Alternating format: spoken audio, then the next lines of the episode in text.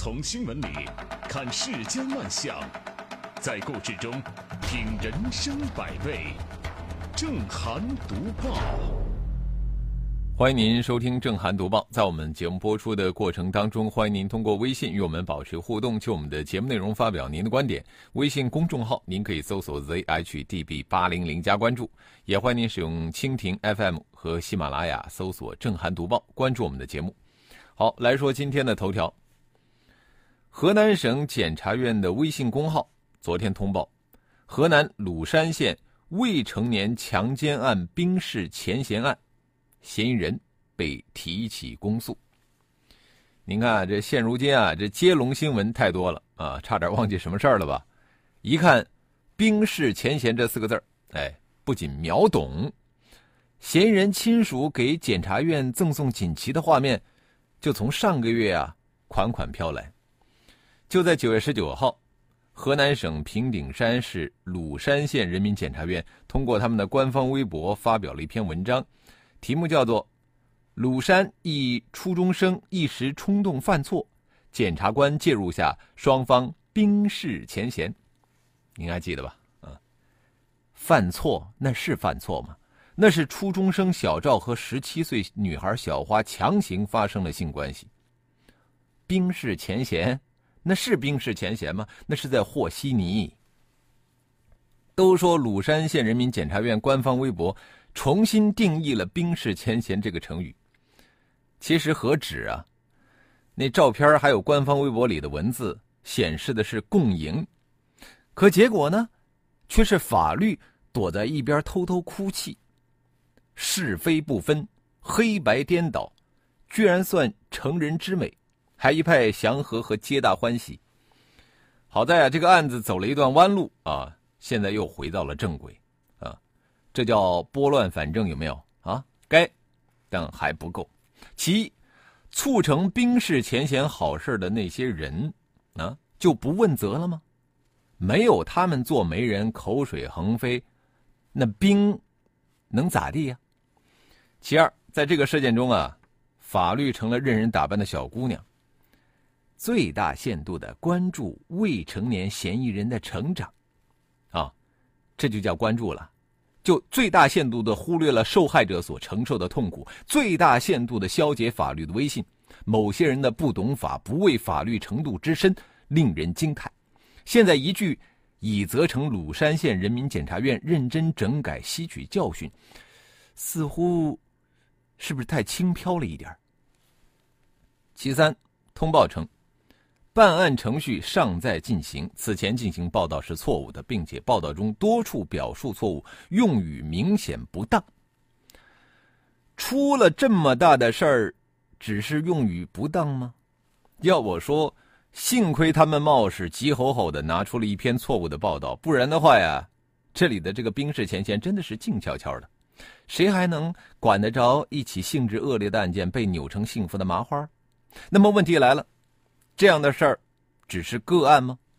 我们敲敲黑板啊，在九月二十二号，媒体梳理鲁山检察院微信公众号及官方微博，发现鲁山一个高中生李某杀了人，检察官介入之后啊，促成了双方和解，最终判三缓三，啊，这个李某被取保候审，转入了另外一所高中就读。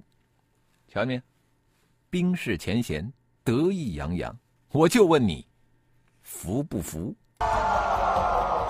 由郑涵创作并演播的长篇小说《闪回》已经在蜻蜓 FM 上线，欢迎登录蜻蜓 FM，搜索“闪回”，关注收听。冰释前嫌这个成语现在算是拨乱反正了啊，不限量这个词儿也是如此。这一段时间以来啊，备受关注和争议的网络流量不限量套餐已经悄然下架。目前呢，各个营业厅已经不见这个不限量的踪影。另据报道，在被工商认定是虚假广告，遭到消协质疑，工信部点名批评，勒令整改之后，三大运营商内部发文明确要求，不许在营销中使用不限量的说法，相关的产品也都下架，被新产品替代。运营商。曾经大肆的宣传的不限量套餐，传递给咱们消费者的信息是什么呢？就是这个流量无穷，你敞开了用啊。但实际上啊，所谓的不限量套餐，那都是有限量的啊，只不过是被戴上了隐形的帽子啊，设了一个隐形的上限。当消费者使用的流量触及到隐形上限的时候呢，就会被限速，甚至会被断网啊，连另外支付费用、使用套餐外流量的资格都被限制和剥夺了。显然。这个不限量套餐呢，它就是一个营销套路，违背了诚实信用原则，违背了法定告知义务，在一定程度上欺骗和误导了消费者，侵犯了消费者的知情权、公平交易权以及相关的实质权益。那么如今，三大运营商集体叫停不限量套餐，把它更名为畅享套餐。哎，起码在服务产品的名称上啊，更贴近实际，在广告宣传当中也剔除了一些误导性的因素。这个算是一种合理回归吧，啊，也是一个整改性的纠偏，那么也是消费者和消保组织维权的胜利。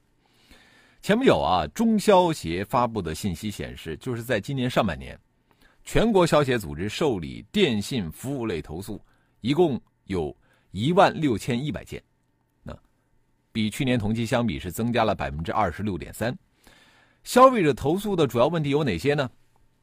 这个什么套餐资费不明确，告知不详实啊，收费名目繁多且强制收费，运营商设置陷阱诱导消费者使用，擅自收取有偿服务费用，话费及流量使用情况的计算没有第三方监管，产生误差的时候，运营商不积极采取措施帮助消费者查找原因，却以电脑自动计费不会出错为由搪塞。未经消费者同意擅自更改消费者的套餐或开通增值服务，啊，你看这些套路啊，给消费者挖了一个又一个的坑，这是让消费者是防不胜防。运营商现在真的应该叫停忽悠消费者的那些套路思维。当然呢，这个有赖于消保组织、市场管理部门以及电信行业的主管部门加强对运营商的监管。就是要倒逼运营商增强自律意识，规范他们的经营行为。只有如此，啊，才会有利于保护消费者的权益，也有利于维护电信市场的秩序，促进咱们电信市场的健康发展。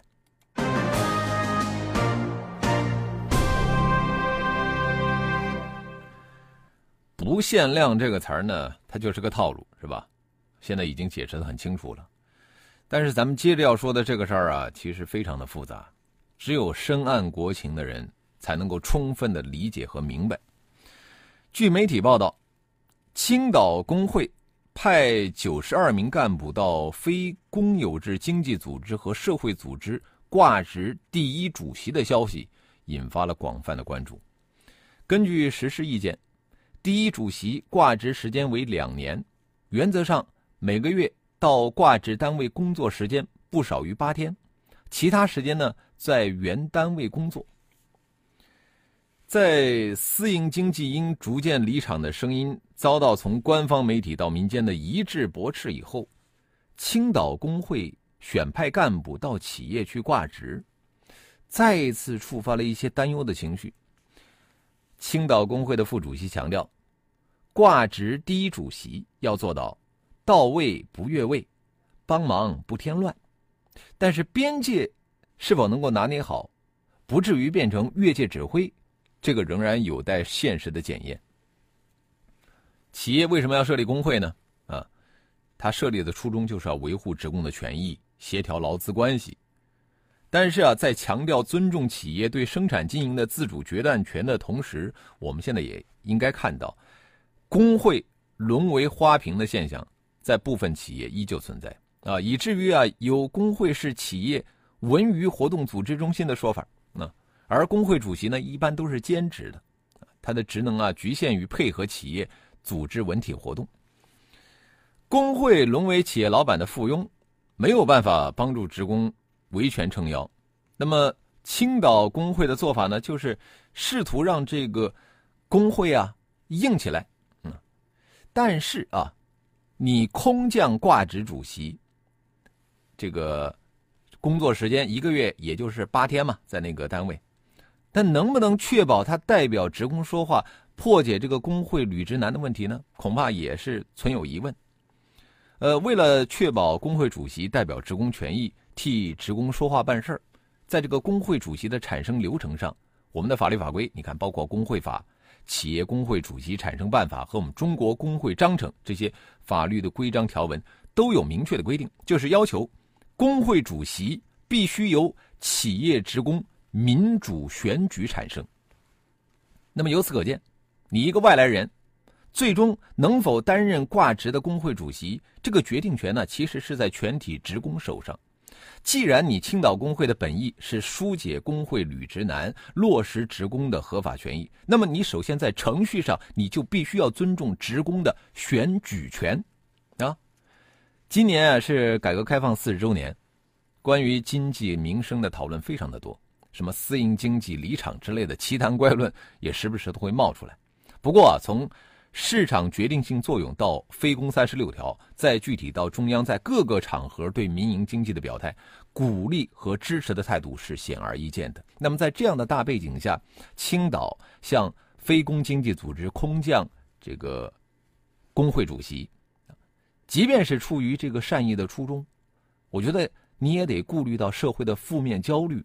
慎重的决定，充分的保障民营经济生产者和企业职工的权利，以免啊这个焦虑啊被放大传染，甚至啊再度会带来一些信息的误导。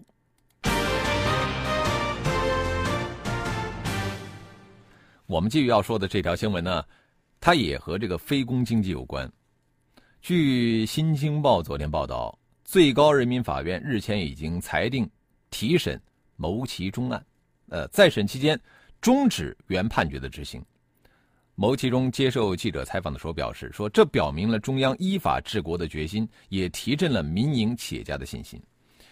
呃，在咱们中国市场经济的发展历程当中，牟其中啊，他注定是一个不能忽视的风云人物。现年七十七岁的他，一手创办了南德集团，啊，因为用罐头换飞机啊。还有什么卫星发射、开发满洲里，这是为中国人尽之啊！但是同时也肩负着中国首富和首骗的名号，备受争议。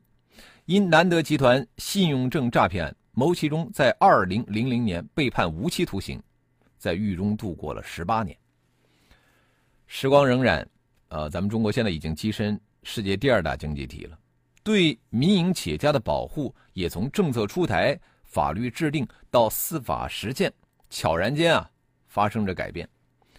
中央经济工作会议明确强调，要支持民营企业发展，落实保护产权政策，依法甄别纠正社会反映强烈的产权纠纷案件。最高法、最高检要求依法平等保护企业家合法权益。那么，在这种特别的氛围下呢？去年十二月二十八号。最高法公布人民法院依法再审顾处军案等三起重大涉产权案件。在今年的五月三十一号，最高人民法院对原审被告人张文忠诈骗单位行贿挪用资金再审一案进行公开宣判，撤销了原审判决，改判张文忠无罪。那么现在我们再来看审视这个牟其中案，他的这个案子也是民事和刑事啊错综纠缠。好，广告之后继续来说。有人说，群体的记忆只有七天，于是很多事情都是轰轰烈烈的开始，热血沸腾的讨论，然后莫名其妙的结束。这可不是新闻该有的模样。正涵读报，探寻真相，保存记忆。好，欢迎回来，这里是正在直播的《正涵读报》啊。我们接着广告之前的话题来说，这个牟其中案。呃，牟其中案呢，案子非常复杂，民事和刑事是错综纠缠。嗯，既有这个信用证垫款和担保纠纷，后来还顶上了这个信用证诈骗的罪名。那么，尽管现在提审并不意味着平反，最终的结果仍然要根据事实和法律做出做出裁决，但是。提审本身也是对当事人的权利救济，它传递出了尊重产权、公平对待每一个企业家的信号。公正司法是依法治国的应有之义，也是民营企业家的信心之源。最高人民法院提审谋其中案，必将以事实为依据，以法律为准绳，为十数年的纷争画上一个圆满的句号，让民营企业家、民营经济感受法治温暖，提振信心。接下来，我们来看一看微信平台啊，三 D 说这个，呃，光荣收受的锦旗退回去了吗？法盲检察官有没有被送去进修啊？哼，吃月花，啊，反正啊，这个鲁山检察检察院的意思就是说，我们没做错，我们只是说错了。现在有那么点意思啊。呃，韩掌柜。他说：“又在避重就轻，呃，还在说用词错误。事发那么久，该问责的人一个没问责。那这事儿也都是发酵了，全国人民知道了才调传船头。呃，贷款小王子他说，现在应该是这个纪检委出来查一下了啊。这个也是针对鲁山县检察院的这个冰释前嫌案啊。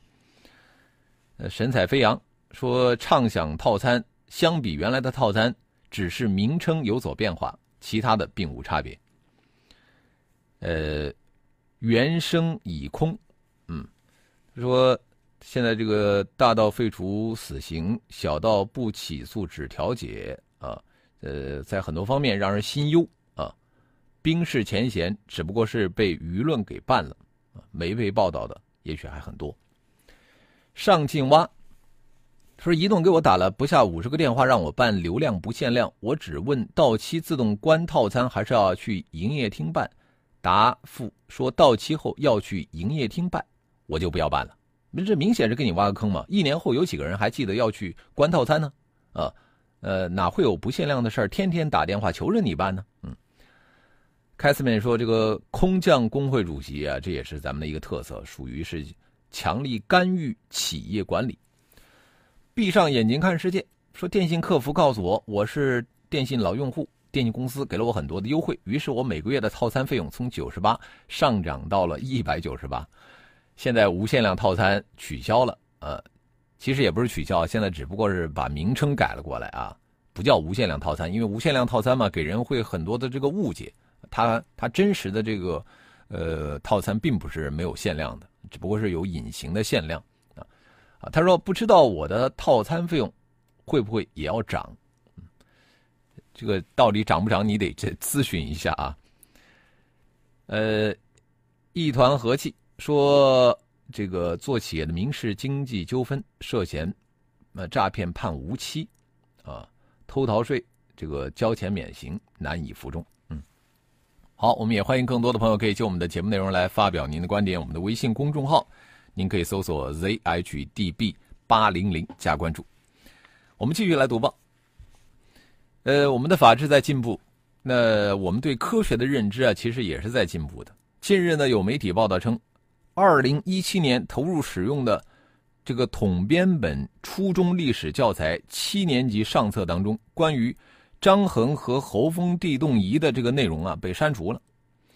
那个被印在教材上，影响了几代中国人。由王振铎复原的地动仪模型，开始淡出当代青少年的视野。此前呢，这个人民教育出版社曾明确回应说，张衡及地动仪的内容并没有从统编版教材中消失，只是在这个教材编排上做了调整。我们很多人啊，其实就是通过教材中的地动仪，张衡的地动仪，对科学有了自信啊，对科学产生了兴趣。但是近些年来啊，有关教材中这个张衡地动仪的科学性问题，一直受到普遍的质疑。这个教材当中，张衡地动仪的图片是上个世纪五十年代古代科技史学家王振铎根据古籍资料复原得出的。那么，关于张衡的地动仪的这个历史记载非常的少啊，就是好像有人统计过。总共记载这个地动仪的，总共才那么几百字啊，而一两百字，也就是说还原是非常艰难的。那么也因为难，后人的复原呢，可能并不科学，并不符合历史的事实。那么，对于科学啊，我们总喜欢寻找一些成功的例子。其实，在科学领域，大量存在的是不成功，啊，甚至有人穷其一生只是为了证明此路不通。那么，那些没有成功的努力，有没有意义？有没有价值呢？答案是有的。今天咱们普及科学常识啊，提升科学素养，就要有不怕出丑的精神。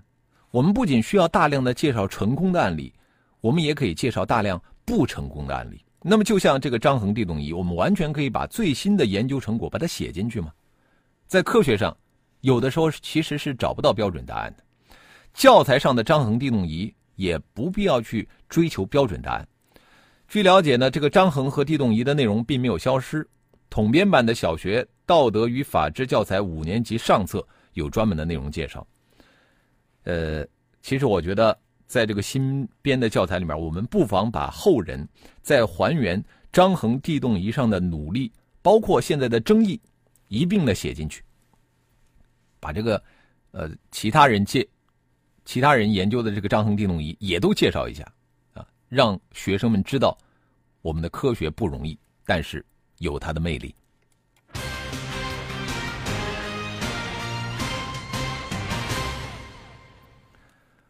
科学啊，研究不容易。我们接着说的这个医生和护士，其实也不容易。近日有一篇给力，医务科长，我们的护士没错，为什么要道歉啊？这样的一篇文章刷遍了各公众号和网页。据了解呢，这个护士啊是在广东省某医院的儿科工作，他给一个五个月大的身体比较胖的宝宝输液，手背、足背轮流扎上止血带以后呢。都找不到血管，那小孩太胖了啊！后来啊，就在他这个头部呢，找到了一根极细的血管。进针以后没有回血，退针就出现了红肿。最后这个护士啊，找来同事帮忙啊，在第五针，终于给扎上了。那家人看不下去了，于是就闹着要赔偿，要说法，说一针索赔一千块钱。护士很委屈。没有谁比他更想一次性成功了，怎奈这个孩子太胖了，血管实在太细啊！但是孩子也很无辜啊，这难道能怪我吗？实际上，这个事儿里边有两个问题：一个是扎针的难度，一个是护士的技术水平。你说提高护士的技术水平，那离不开实践。如果说我们总不让一个新护士上手，那么他的水平永远没有办法提高。不过道理虽然简单，却。很少有人愿意主动现身。这个护士的行为其实没有对错之分，我觉得只有足够，呃，照顾病患情绪的差别。那么，即便医院使用的是新护士，我觉得身边也最好是配备一个有经验的老护士啊。一旦发生连续扎两针不成功的情况，那么及时让经验丰富者去替代他，至少给这个病患家属以我们医院很重视的感觉。连续扎针失败的时候呢？让家属决定你是不是要继续扎，你如果忍受不了，你就换转医院。总之啊，应该在管理上尽可能的避免出现类似的情况，就是同时让患者家属知晓可能出现的意外，尽可能的避免迁怒于医护人员。反之呢，如果说医院完全不把病患的感受放在心上，一味的把它看作一个医生的医疗常态，这个就容易引发纠纷了啊！不仅家属有怨言。对这个火山口上的护士啊也不公平。有时治愈，常常帮助，总是安慰。医生特鲁多的名言永不过时。医学是冰冷的，医疗呢却应该充满人文关怀。医生啊也该有感同身受的同理心，去在意病患的感受，即使那是难免的，必定是有人要承受的。其实我们可以做的更多。做得更好。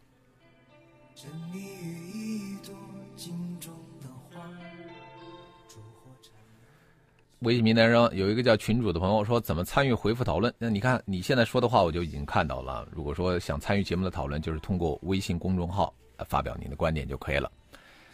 好了，节目的最后，我们送上一首来自谭维维和梁博合唱的《影》。感谢您的收听和参与。更多的交流，请搜索微信公众号 zhdb 八零零加关注，也欢迎您使用蜻蜓 FM 和喜马拉雅搜索“正涵读报”。关注我们的节目。